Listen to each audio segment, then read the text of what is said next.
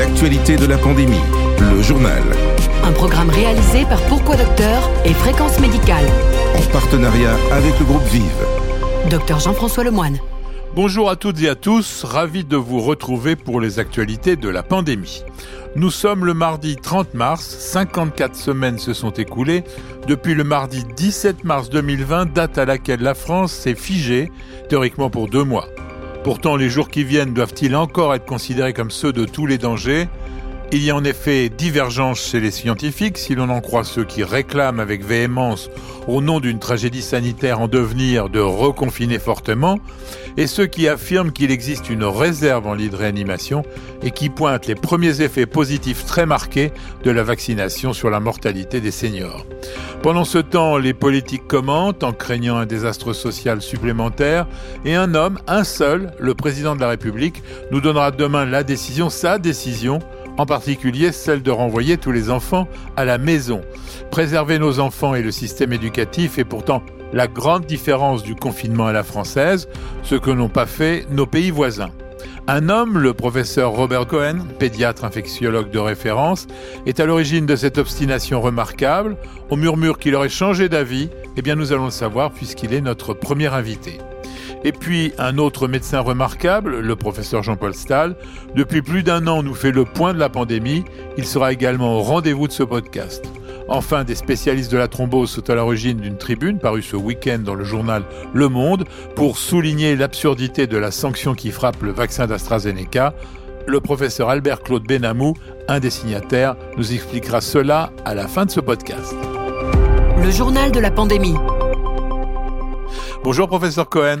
Bonjour Jean-François. Vous avez toujours affirmé que les enfants étaient peu contaminés et contaminants et qu'il fallait les laisser tranquilles à l'école. Demain, on va savoir si le président décide de fermer ses écoles. On parle souvent de pari. Moi, je dirais d'arbitrage. Un arbitrage, c'est toujours quelque part un pari. Mais euh, jusqu'à présent, nous n'avions pas de, de doute vis-à-vis de, de cette mesure et nous l'avions trouvée très courageuse. Le fait que les écoles soient ouvertes aussi bien plus que dans beaucoup de pays européens, c'était aussi une bonne mesure à notre sens. Mais euh, depuis quelques jours, on voit bien qu'il y a un emballement médiatique et on ne parle plus que des écoles. Faut fermer les écoles, faut fermer les écoles. Or nous, nous répétons que c'est la dernière mesure à prendre et qu'elle ne peut s'intégrer que, que dans le cadre d'un confinement strict et pour la durée la plus courte et en se servant des 15 jours de vacances scolaires euh, liées aux vacances de Pâques. On, est réintervenu sur ces sujets-là parce que on veut surtout pas laisser la place en disant on ferme les écoles. Si on ferme les écoles en laissant les coiffeurs ouverts, les fleuristes ouvertes, les trucs, tout le monde va travailler, ça ne servira à rien. C'est le bout du bouc. Et ben quand on peut plus rien faire, et ben on fait ça. Les Anglais qui ont confiné de façon très très très stricte, la première chose qu'ils ont réouverte, c'est les écoles. C'est pareil pour les Allemands, c'est pareil pour les Italiens. Quand on rouvre quelque chose, c'est les écoles qui en premier, c'est elles qui doivent être protégées, c'est c'est le bout des mesures et c'est pas la mesure qu'on balance en, en, en, milieu de route. Merci Robert Cohen. Merci. Le journal de la pandémie. À la pointe de l'actualité médicale. En partenariat avec le groupe Vive. La pandémie se poursuit sans relâche. Notre observateur depuis le début est le professeur Jean-Paul Stahl, ancien président de la SPILF, la Société de pathologie infectieuse de langue française. Bonjour Jean-Paul Stahl. Bonjour. Encore un an de plus à prévoir pour nos points réguliers? Un an de plus, non, parce que la grosse différence, c'est que maintenant, il y a des vaccins. Euh, donc, euh, ça change quand même complètement la donne. On l'a vu dans les, dans les pays qui ont qui ont réussi à, à vacciner euh, assez largement. Et il y a, y a, une amélioration euh, très très très nette. Moi, j'étais en communication téléphonique avec mon frère qui habite au, au, aux États-Unis euh, hier soir. tout a tout a changé chez eux, à part quelques États qui sont encore en, en problème comme la Californie, mais autrement tout a changé avec la vaccination. Je trouve que les instituts de sondage sont étrangement discrets sur le nombre de Français réfractaires à la vaccination. On risque de se retrouver confronté à un chiffre dangereux? Euh, on va, peut se retrouver face à ce problème-là? Euh, c'est pas certain. Euh, c'est pas certain parce que euh, à partir du moment où il y a une disponibilité de, du vaccin, j'ai un peu l'impression que euh, il y a plus quand même beaucoup plus de gens qui cherchent à être vaccinés que, que, que l'inverse.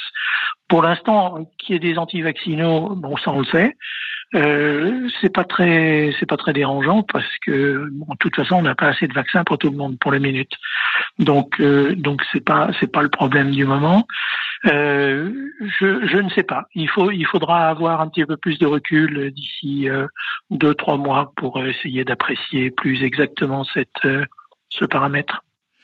Cette troisième vague, vous la qualifiez comment? Ah ben, il est largement équivalente à la deuxième. Euh, c'est-à-dire qu'on est, on est vraiment au, je parle pour l'ensemble de la France, hein, il y a des disparités régionales bien entendu, euh, mais euh, globalement pour l'ensemble de la France, on, on en est à, la limite de, des, de capacité des, des services de réanimation. Euh, donc là, il y a, y a, un vrai, un vrai problème. On peut encore augmenter les, les lits hein, en déprogrammant des interventions, en mobilisant du personnel, des blocs de chirurgie, etc., etc. Mais on rentre dans une médecine qui est selon le terme consacré, dégradée. Ça ne veut pas dire qu'elle est moins bonne, mais ça, ça veut dire qu'on est vraiment dans dans du dans du, de l'adaptation euh, non optimale. Alors le président va-t-il donner le dernier tour de vis demain? Ben, c'est toujours la même chose et depuis le début, c'est-à-dire qu'on est dans un équilibre extrêmement compliqué entre le tout sanitaire et là, il est clair qu'il faudrait confiner, mais durablement. Euh, pas confiné trois jours, euh, c'est confiné pour plusieurs semaines. Euh, et puis le, le, tout économique qui, qui, est de dire bon on laisse faire. Donc il y a une il y a une double il y a il y a, il y a des enjeux totalement contradictoires. Puis il y a un équilibre au milieu qui est il faut que je fasse du sanitaire bien entendu, mais il faut aussi que je permette aux gens de vivre et un système économique de tourner. Euh, donc là, il y a cette, euh, cet équilibre euh, est, est, très difficile. Moi, ça ne me choque pas du tout que les avis médicaux du, du, conseil scientifique ne soient pas intégralement suivis. si, on, si on ne parlait que de médecine, tout le monde serait confiné, plus personne pourrait bouger. C'est ça l'isolement. On connaît ça depuis l'Antiquité. donc, je, la vie de la vie d'une société, c'est pas, ça n'est pas que ça. Euh, donc, je ne suis pas du tout choqué. Euh, un, un, conseil scientifique, c'est fait pour donner des avis, des opinions, des hypothèses. Puis ensuite, il y a une décision du décideur. Et par définition, euh, dans nos pays, le, le décideur, il est, ben, c'est le, c'est l'exécutif. Hein, donc, euh, il décide et en fonction de ces impératifs contradictoires. Donc, je, je, de ce point de vue-là, je suis pas, je suis pas du tout euh, choqué. Euh, maintenant, est-ce que la situation actuelle dit qu'il va falloir confiner? Très honnêtement, mon avis personnel, et j'ai pas toutes les données parce qu'il y a des données euh, qui, qui, ne sont pas diffusées dans la presse, non pas qu'on veuille les cacher, mais parce que ça devient trop compliqué. Euh, mais il y a des, dont mon avis personnel, c'est que je crois qu'effectivement on va être obligé de serrer un peu plus la vis. La vilaine expression du tri de malade est une menace qui est évoquée par certains scientifiques, mais cela s'adresse aux déprogrammations, pas au tri sur le terrain de l'urgence. Non, pas du tout. On n'est pas du tout à, ce, stade-là. Euh, il se passe en réanimation ce qui se passe euh, depuis toujours, depuis que les réanimations existent, c'est-à-dire qu'il y a des, on apprécie, on sait apprécier euh, les, malades qui peuvent bénéficier d'une réanimation et les malades pour qui la réanimation ne serait qu'ajouter des souffrances supplémentaires pour un résultat nul. Euh, donc ça, mais ça, on le fait depuis euh, depuis que la réanimation existe. Euh, donc il n'y a rien de nouveau avec la avec la Covid. et tous les malades qui ont besoin de réanimation et qui peuvent bénéficier d'une réanimation sont, sont réanimés actuellement en France. On nous a promis il y a un an que l'effort serait fait pour améliorer l'offre en réanimation. Or, on ne voit pas spécialement les résultats. C'est pas possible. C'est-à-dire qu'en euh, il serait bien qu'en France on ait un petit peu plus de lits de réanimation, ça c'est vrai. Euh, sans doute pas au niveau de l'Allemagne qui ne sait pas comment les utiliser. En temps ordinaire. C'est mes collègues allemands eux-mêmes qui me le disent. En tant que président du syndicat européen des infectiologues, je, bavarde beaucoup avec eux euh, et eux-mêmes me le disent. Euh, ils ont en temps ordinaire des lits de réanimation qui ne tournent pas parce qu'il n'y a pas, c'est trop dimensionné par rapport aux besoins. Donc sans aller jusque là, en France, on aurait besoin effectivement d'un peu de lits de réanimation en plus. Ça, c'est sans doute vrai, mais c'est pas quelque chose qui se construit comme ça en claquant des doigts ou en six mois ou même en un an. Pour former un réanimateur, il faut 15 ans. Euh, pour former une infirmière de réanimation, parce que c'est un métier extrêmement spécifique, extrêmement spécialisé, il faut 5 ans. Euh, donc il ne s'agit pas de dire bah, ça y est, je fais une chambre et puis je mets des respirateurs. Il faut qu'il y ait autour le personnel qui, qui sait s'en occuper. Et ça, ça ne se construit pas en un an. C'est absolument impossible.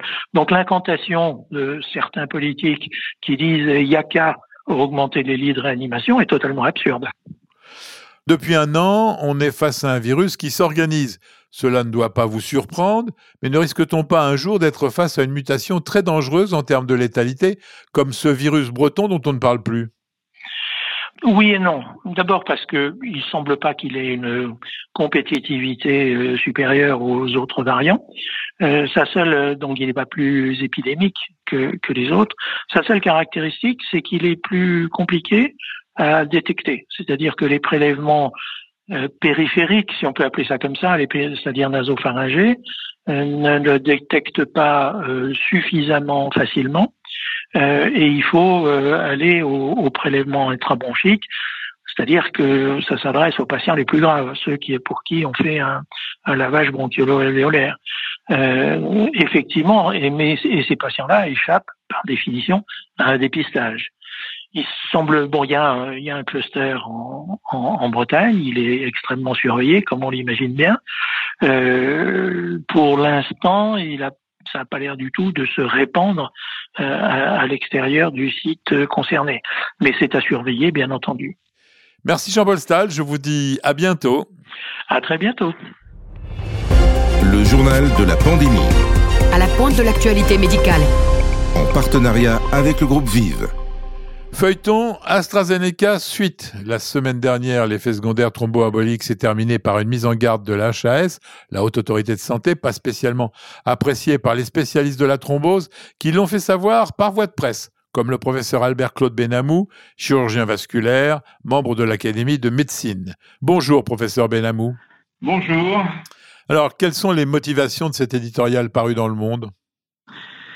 D'une part, parce que je pense qu'effectivement, il fallait faire un complément d'information avec euh, un objectif euh, pédagogique euh, dans une phase où il y a véritablement le besoin de lancer une grande campagne de vaccination et où on a la chance d'avoir des vaccins mis à disposition après un an d'épidémie, ça veut dire dans un délai extrêmement bref, d'avoir des vaccins qui apportent une sécurité vaccinale quasiment totale et euh, effectivement, euh, l'annonce d'un risque thrombotique euh, survenant avec la vaccination AstraZeneca du, ce vaccin me semblait être contre-productif par rapport au besoin de faire, de donner confiance à la population, de leur, de dire à la population que ce risque est vraiment extrêmement faible, très très minime, par rapport au risque d'attraper cette fameuse Covid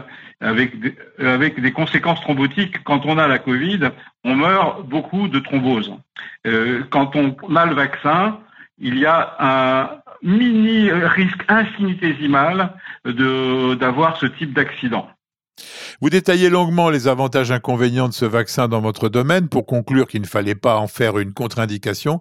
Et pourtant, la Haute Autorité de Santé n'est pas d'accord avec vos conclusions de spécialistes incontestés. C'est étrange, non?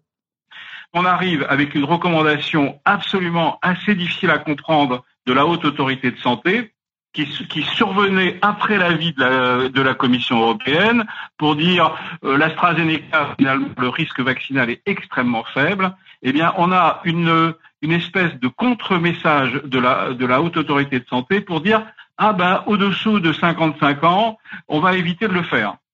Donc, on va avoir des populations qui vont commencer à interroger quand il y a un vaccinodrome qui, est ouvert, ils vont vouloir choisir leur vaccin. Parce qu'ils vont dire, ah non, non, on veut pas de l'AstraZeneca, c'est trop, trop, ah, on sait pas.